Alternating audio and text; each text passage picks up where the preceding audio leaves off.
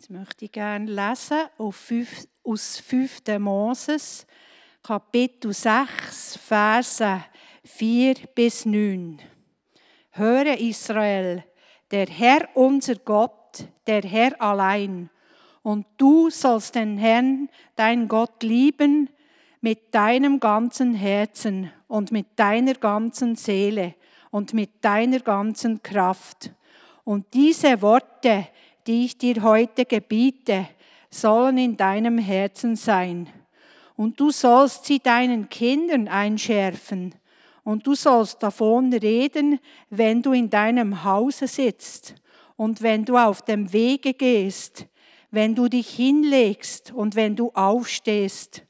Und du sollst sie als Zeichen auf deine Hand binden. Und sie sollen als Merkzeichen zwischen deinen Augen sein und du sollst sie auf die Pfosten deines Hauses und an deine Tore schreiben. Ja, das Wort von Gott, die haben wir heute Morgen schon feierlich gehört, dünkt mir, und gesungen. Die Wahrheiten, die großartigen Wahrheiten, die in diesem Buch für uns aufgeschrieben sind, damit wir für unser Leben auch Mut finden. Ich möchte allerdings jetzt meine Sprache etwas ändern und versuchen, etwas höher zu sprechen. Für uns Schweizer nicht immer so einfach, damit auch unsere Freunde möglichst etwas verstehen, die ja mit dem Schweizer doch, Deutsch noch ihre gute Mühe haben. Ich meine, Deutsch ist schon sonst schon schwer genug und wenn dann noch das Schweizerdeutsch dazu kommt, dann wird es noch ein bisschen komplizierter. Aber wir alle haben ja Deutsch gelernt und können auch die Sprache unserer Nachbarn recht gut verstehen und ich versuche sie auch möglichst äh, richtig zu gebrauchen, auch wenn natürlich schweizerische Akzente unüberhörbar sind. Ich habe mich sehr gefreut über das, was Uri eben gerade gesagt hat aus seinem Leben, weil es passt so gut zu diesem Brief, den wir ja seit einiger Zeit ansehen, den ersten Petrusbrief, wo es auch um Gemeinden geht, die in Regionen wohnen, wo eine Krise sich anbahnt, nämlich die Verfolgung der Christen in der Zeit des Imperators Nero. Und Petrus will mit seinem Brief diese Menschen vorbereiten, damit sie ihren Blick auf diesen Stern, auf diesen Christus, auf diesen Herrn richten und in ihm auch die Kraft finden, die sie brauchen, um in schwierigen Phasen des Lebens zurechtzukommen. Und das müssen auch wir immer wieder hören. Es geht darum, dass wir unseren Blick auf Christus, den Anfänger und Vollender des Glaubens, richten. Wir haben hier ein Bild, das uns ein bisschen die geografischen Verhältnisse aufzeigt. Wir sehen, wo Rom liegt, auf der ganz linken Seite von euch aus gesehen. Und dann die Region, wo diese Sendschreiben oder dieses Schreiben hingekommen ist, ja, ein Sendschreiben kann man sagen, an die Regionen in Pontus und Galatien, Kappadokien, Bithynien und Asien, wo Christen zerstreut gewohnt haben in einer Region, die vielleicht zehnmal so groß ist wie die Schweiz. Und die haben gehört, dass einer der Augenzeugen, nämlich Petrus, einer der wichtigsten Apostel aus Rom, einen Brief verfasst hat, um ihn durch Silvanus oder Silas so kennen wir ihn auch aus der Bibel, um ihn ihnen zu überbringen. Und was die Christen schon sehr früh angefangen haben zu tun, ist, die Briefe der Apostel zu kopieren, damit sie auch andere Gemeinden lesen können und davon profitieren können, weil das sind schließlich Menschen, die mit Jesus gelebt haben. Von denen hier wissen wir, sie haben Christus noch nicht gesehen und glauben doch an ihn. Auf das geht ja Petrus auch ein in seinem Schreiben. Er schreibt über das, was wir auch gesungen haben vorher. Das Jubeln, kommt, stimmt alle jubelnd ein. Gott hat uns lieb. Auch hier geht es um Jauchzen und Freuen mit unglaublicher Freude über diesen Christus, der uns aus der Welt herausgerettet hat. Wir sind noch als Fremdlinge hier, belassen, um Lichter in der Welt zu sein, um Christus zu vertreten, um seinen Charakter zu reflektieren, die Liebe Gottes im Alltag anzuwenden und weiterzugeben, damit auch andere den Weg zu ihm noch finden können. Dank der Auferstehung, dank diesem Ereignis der Auferstehung von Christus gibt es eine Hoffnung, die über den Tod hinausgeht. Und von dem schreibt er im ersten Kapitel, in den ersten Versen. Und er schreibt davon, dass wir ein unbeflecktes, unverweltliches, unvergängliches Erbe haben. Ein Erbe, das niemand dir nehmen kann. Wo es keine Streitigkeiten gibt darüber, wer was kriegt. Wir kriegen alle dieses Erbe aufgrund dessen, was Christus für uns vollbracht hat. Und darüber freuen wir uns mit riesiger, großer, verherrlichter Freude. Das sind Ausdrücke, die er hier braucht, so Superlativen, um dem Ausdruck zu verleihen, was in unseren Herzen ja gelegentlich auch Platz hat, oder?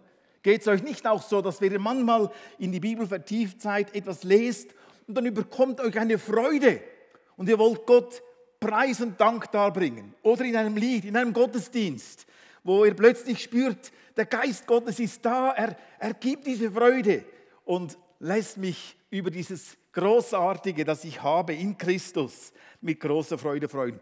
Das, was Petrus geschrieben hat in den ersten Versen, die wir das letzte Mal behandelt haben, vor einem Monat, das ist so eine Art Fundament für das, was nachher kommt. Er will sie vorbereiten auf das Schwere, das unweigerlich auf die römischen Provinzen fernab von Rom zukommen wird, wenn nämlich die Verfolgung auch überschwappt auf die römischen Provinzen in Kleinasien. Und dann braucht er dieses Bindewort und sagt, deshalb, deshalb umgürtet die Lenden eurer Gesinnung, seid nüchtern und hofft völlig auf die Gnade, die euch gebracht wird in der Offenbarung Jesu Christi. Vers 13. Das Wort deshalb gründet auf dem, was Petrus vorher geschrieben hat, was er gesagt hat. Er fährt hier weiter, weil wir ein solches Erbe haben, weil wir diese lebendige Hoffnung haben, weil Christus auferstanden ist aus den Toten, weil wir uns über dieses Erbe freuen können mit großer Freude. Deshalb sollen wir unsere Hoffnung voll auf ihn setzen und unsere Lenden umgürten. Oder die Zürcher Übersetzung sagt, unsere Hüften umgürten. Aber wie bitte umgürtet man seinen Sinn? Wie kann man seine Hüfte umgürten? Vielleicht waren es solche Ausdrucksweisen in der Heiligen Schrift, die mich als jungen Mann mit 20 Jahren dazu veranlasst hatten, hatten zu sagen, biblisches geschwungenes Buch, wer kann das schon verstehen? Vielleicht deutsch ausgedrückt, die Bibel ist so hochgestochen geschrieben. Wer kann das schon verstehen? Der Prediger, der damals mit mir gesprochen hat, hat dann gesagt, ah, das ist interessant. Wo ist es dann geschwollen, hochgestochen geschrieben? Kannst du mir das zeigen? Und ich konnte natürlich nichts zeigen, weil ich die Bibel nicht kannte. Ich habe nur einfach schon da oder dort was gehört und dann habe ich das abgetan, damit ich mich nicht damit auseinandersetzen muss. Einfache Ausrede, ja. Aber eben trotzdem, was heißt das? Da kann es helfen, eine andere Übersetzung zu Hilfe zu ziehen. Hier eine Übersetzung, die, ähm, wie heißt sie nochmal, die Hoffnung für alle. Darum seid bereit und stellt euch ganz und gar auf das Ziel eures Glaubens ein. Lasst euch nichts vormachen, seid besonnen und richtet alle eure Hoffnung auf Gottes Barmherzigkeit, die er euch in vollem Ausmaß an dem Tag erweisen wird, wenn Jesus Christus für alle sichtbar kommt. Das ist verständlicher, nicht wahr? Das kann man lesen und man versteht, was man liest. Gott sei Dank gibt es solche Übersetzungen. Für Leute, die sich eher schwer tun mit diesen Wort-für-Wort-Übersetzungen, die möglichst am griechischen Text sind, helfen solche Übersetzungen. Ein bisschen länger, erheblich länger, fast das Doppelte so lang in der Aussage, aber es ist verständlich. Umgürten in unseren Tagen heißt, einen Gurt anziehen. Man könnte auch sagen, vielleicht sparen. Hä? Gürtel, Engel, Gürtel, Engerschnaller ist ein Ausdruck für sparen. Ich war an Gürtel überhaupt nicht gewohnt.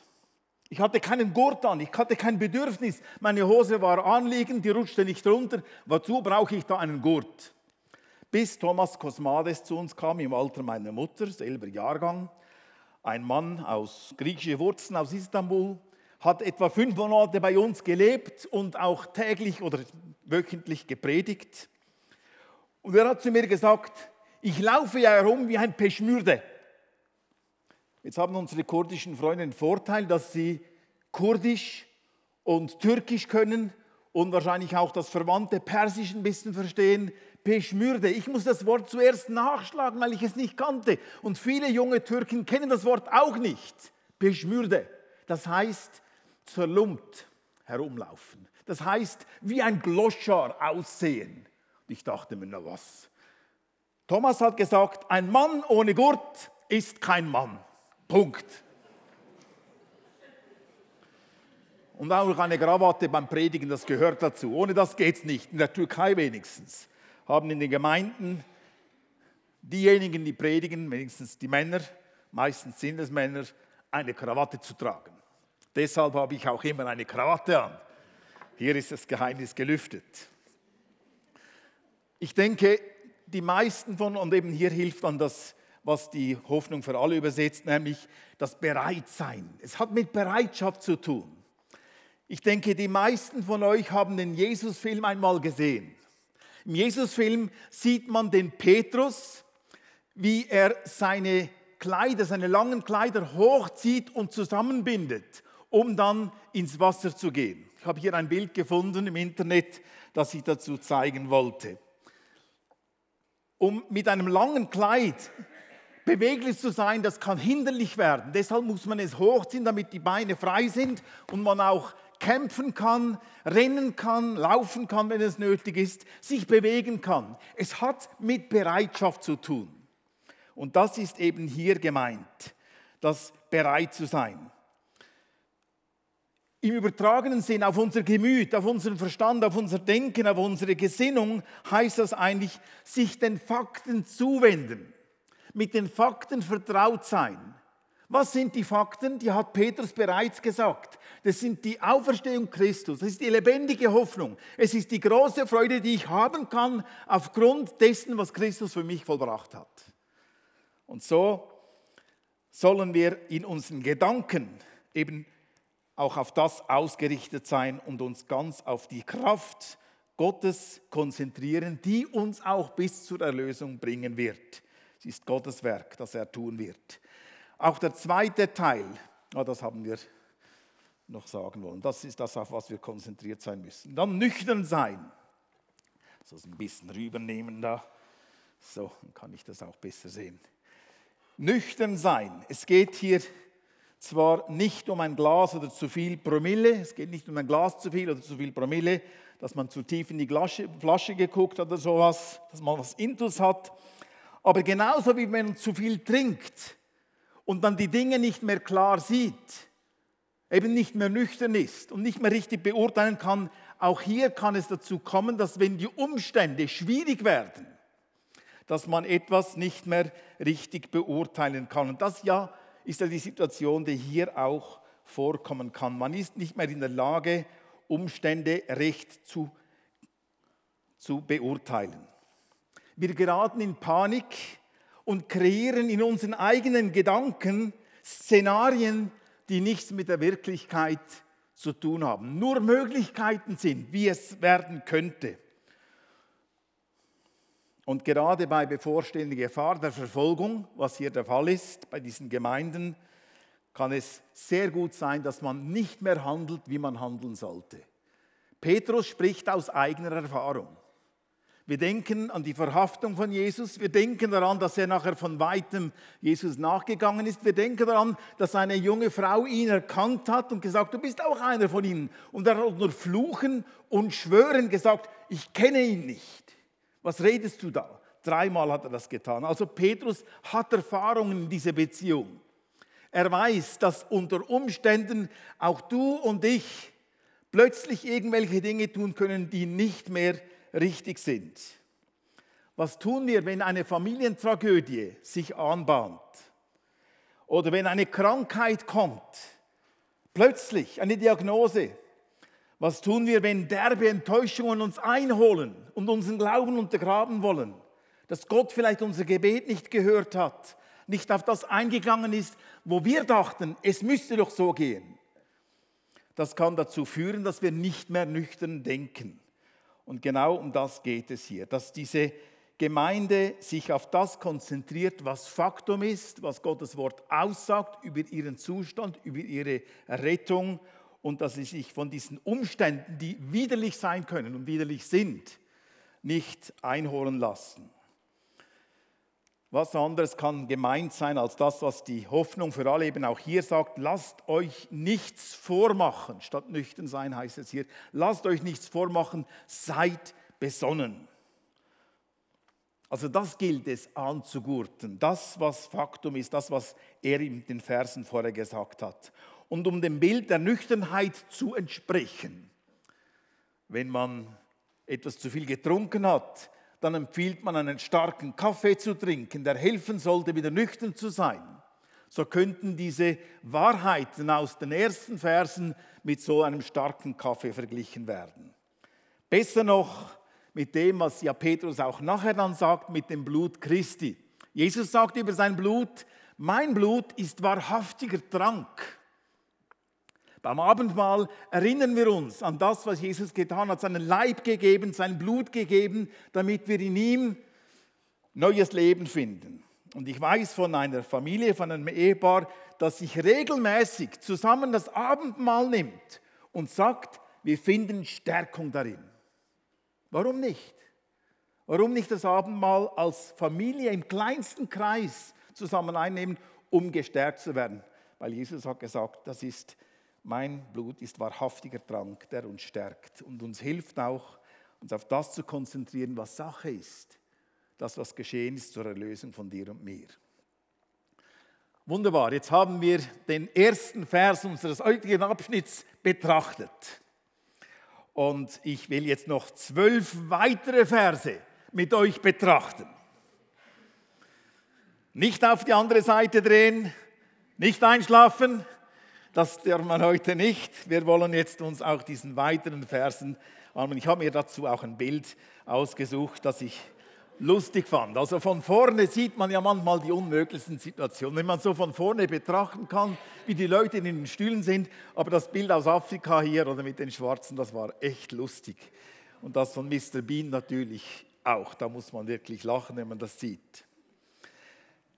Es liegt an uns in privater Betrachtung, den Text auch weiter zu lesen und zu vertiefen. Wir können nicht auf alles eingehen, geht gar nicht. Sonst müssten wir heute Nachmittag weiterfahren und nach ein Mittagessen servieren und auch das wollen wir niemandem zumuten.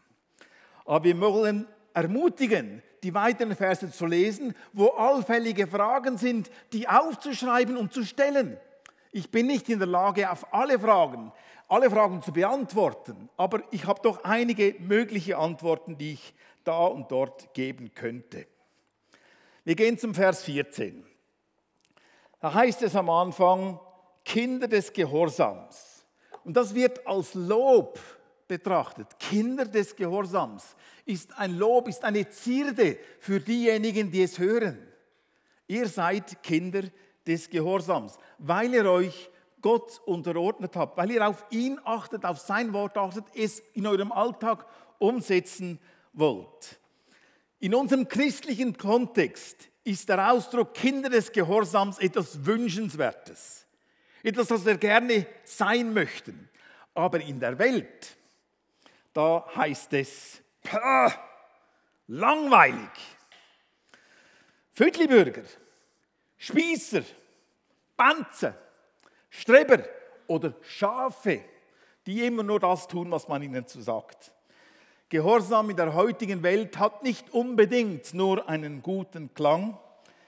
Und es gibt solche Menschen, die das eher sogar verachten. Sicherlich gehen uns die Bilder durch den Kopf, die wir ums Neujahr gesehen haben von Deutschland, von einigen Städten in Deutschland, wo einige Leute auf der Straße in furchtbarer Art und Weise sich gegen die Behörden aufgelehnt haben, sogar gegen die Sanität oder gegen die Feuerwehr. Das sind bestimmt Leute, die nicht als Kinder des Gehorsams bezeichnet werden möchten. Das sind Leute, die sich auflehnen möchten gegen die Gesellschaft und die Ordnung, wie wir sie in unserem Land kennen. Aber nicht nur solche Leute, die eben so äh, furchtbar, in furchtbarer Art und Weise sich vergehen, auch ganz gewöhnliche Bürger, die sich einfach nicht Gottes Ordnung unterstellen möchten könnten als Kinder des, Ungehorsams bezeichnet werden. Weil dieser Ausdruck kommt ebenfalls in der Bibel vor. Söhne oder Kinder des Ungehorsams. Leute, die sich nicht Gott unterstellen wollen, die nicht auf das, was er sagt, achten möchten, die selbst bestimmen wollen, was sie für recht halten. Und die werden als Kinder des Ungehorsams bezeichnet. Und es ist wahrscheinlich nicht nötig zu sagen, dass diese Worte, dieser Ausdruck sehr oft auch in Verbindung mit dem Zorn Gottes, der früher oder später offenbart werden wird, das heißt Gericht, auch in dem Zusammenhang Erwähnung finden. Nun sagt unser Vers, dass auch die Empfänger einst zu jener Gruppe gehörten, die eben nicht gehorsam gewesen sind. Auch sie hätten in ihren Begierden und der früheren Unwissenheit einmal gelebt. Das ist der Ausdruck, den wir hier finden. Und wir lesen dann weiter. Als Kinder des Gehorsams passt euch nicht den Begierden an, die früher in eurer Unwissenheit herrschten, sondern wie der, welcher euch berufen hat, heilig ist, seid auch hier im ganzen Wandel heilig. Denn es steht geschrieben, seid heilig, denn ich bin heilig. Und wenn ihr den als Vater anruft, der ohne Ansehen der Person nach eines jeden Werk richtet, so wandelt die Zeit eurer Fremdlingschaft in Furcht, in Gottesfurcht, in Respekt vor Gott. Denn ihr wisst, dass ihr nicht mit vergänglichen Dingen, mit Silber oder Gold erlöst worden seid von eurem eitlen, von den Vätern überlieferten Wandel, sondern mit dem kostbaren Blut Christi, als eines Lammes ohne Fehler und ohne Flecken. Er ist zwar im Voraus vor Grundlegung der Welt erkannt, aber Ende der Zeiten geoffenbart worden, um euretwillen, die ihr durch ihn an Gott glaubt, der ihn aus den Toten auferweckt und ihm Herrlichkeit gegeben hat, sodass euer Glaube und eure Hoffnung auf Gott gerichtet ist. Soweit dieser Abschnitt, den ich noch etwas betrachten möchte mit euch. Ich vermute wohl richtig, wenn ich annehme, dass viele oder sogar die meisten von uns aus einer christlichen Vergangenheit kommen. Das heißt, nicht nur in einem christlichen Land geboren wurden, sondern Eltern hatten, die auch an Christus gläubig waren und diesen Weg mit ihm gehen wollten, ganz entschlossen und entschieden. Rosmarie Abi, die von uns gegangen ist am 15. Dezember und am 22. dann beigesetzt worden ist in Winnigen, sie hatte in ihrem Lebensrauf geschrieben, der wurde vorgelesen in der Kirche, da hat sie geschrieben, dass sie das Vorrecht hatte, eine gläubige, fromme Mutter zu haben, die sie immer wieder in die Gemeinde mitgenommen hat. Das ist wunderbar, das bewahrt ein junges Leben vor vielen Dingen, die sonst zum Handicap werden können im späteren Leben. Wo man sich vielleicht Dinge nicht angewohnt, die man sich sonst angewöhnen würde. Und das macht es leichter. Der Weg auf den Spuren von Jesus Christus ist ja sonst schon schwer genug. Oder? Es gibt so viele Anfechtungen und Schwierigkeiten, die Welt, die verlockt, Freunde, die einem vielleicht da oder dort mitziehen wollen in Dinge, die nicht gut sind für uns. Aber wenn man eine solche Vergangenheit hat, dann kommen immer wieder die Erinnerungen auf. Und das kann es eben noch schwerer machen im Glaubensleben. Wenn wir gläubige Eltern haben, haben wir einen Vorteil. Aber es macht uns noch nicht automatisch zu Christen.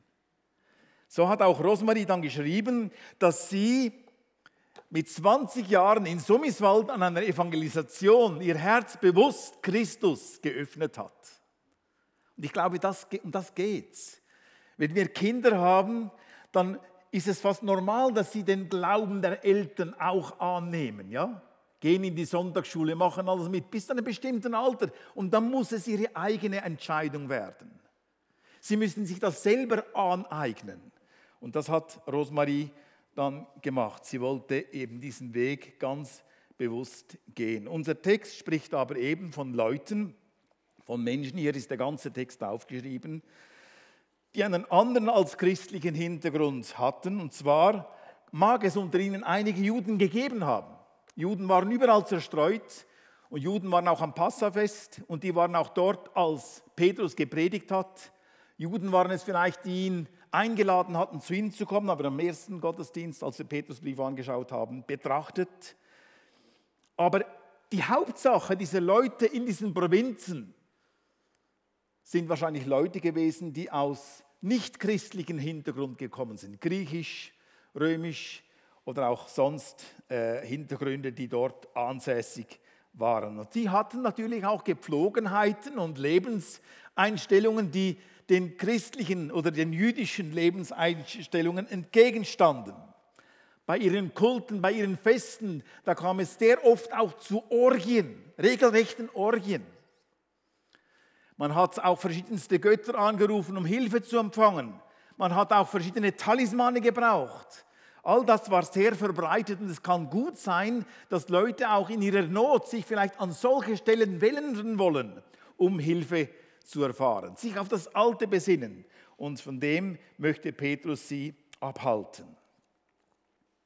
Darum mahnt er sie als der Apostel, ihrem, ihrem Namen, dem Kinder des Gehorsams, eben Ehre zu erweisen und sich an Gottes Wort zu orientieren und sich daran zu halten. Abgesondert dem Herrn heißt das eigentlich.